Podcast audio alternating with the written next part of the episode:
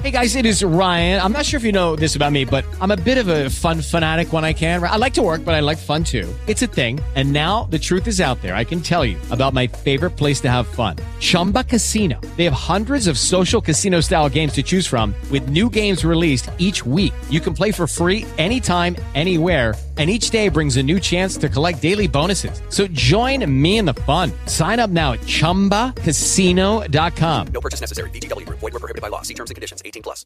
With Lucky Land slots, you can get lucky just about anywhere. Dearly beloved, we are gathered here today to... Has anyone seen the bride and groom? Sorry, sorry, we're here. We were getting lucky in the limo and we lost track of time. No, Lucky Land Casino. With cash prizes that add up quicker than a guest registry in that case, I pronounce you lucky. Play for free at LuckyLandSlots.com. Daily bonuses are waiting. No purchase necessary. Void were prohibited by law. 18 plus. Terms and conditions apply. See website for details. Muy buenos días. Ya es lunes. Lunes 21 de septiembre de 2020. Este es el resumen informativo de belisario.mx. No olvide compartirlo con todos sus conocidos.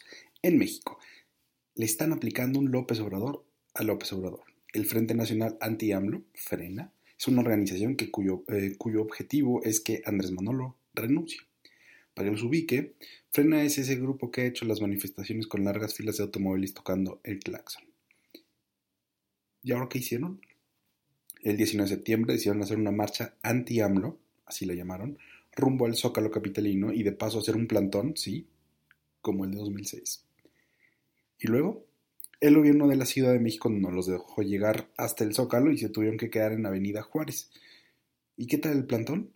Pues varios medios han publicado que las casas de campaña instaladas están vacías. Algunos dicen que por las lluvias, otros que porque simplemente no tienen mucho respaldo.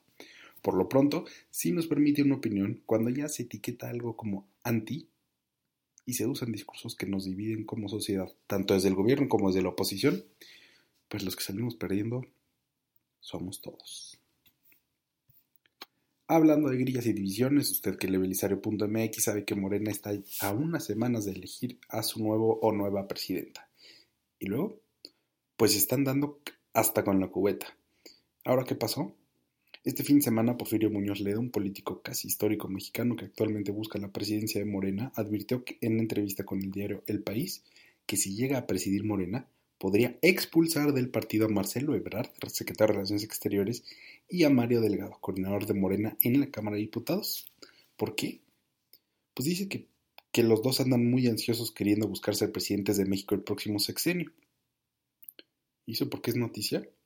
Ah, pues porque todo el mundo sabía que había grillas y divisiones en Morena, pero la contienda ha llevado esas grillas a la luz pública. Y recuerde, el próximo año hay elecciones en todo el país y esas divisiones definitivamente no le van a ayudar a Morena.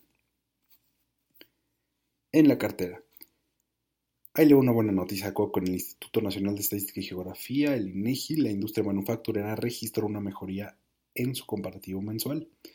Tanto el número de personas ocupadas como las horas trabajadas y las remuneraciones crecieron en el mes de julio.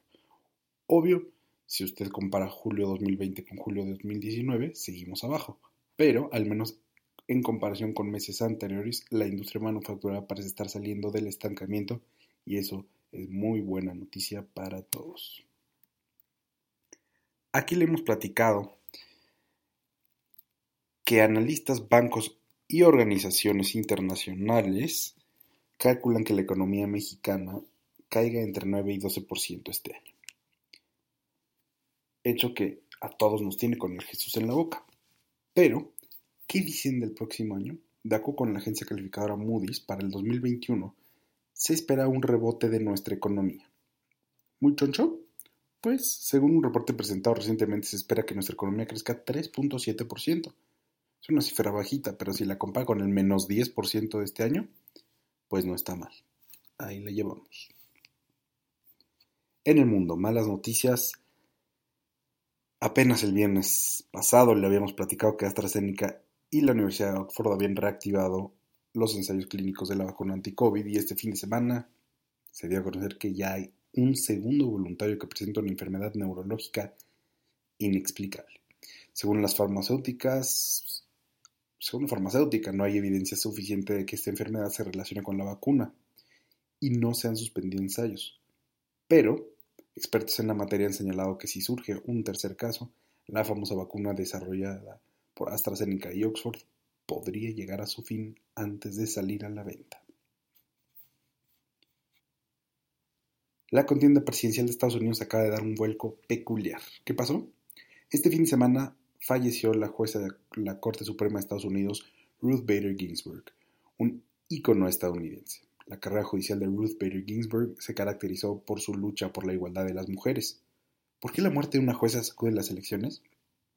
Primero, porque en la división que existe entre conservadores, o sea, republicanos y liberales, que son los demócratas, actualmente, el posible intento de Donald Trump de nominar a un nuevo juez podría provocar una batalla campal en el Congreso.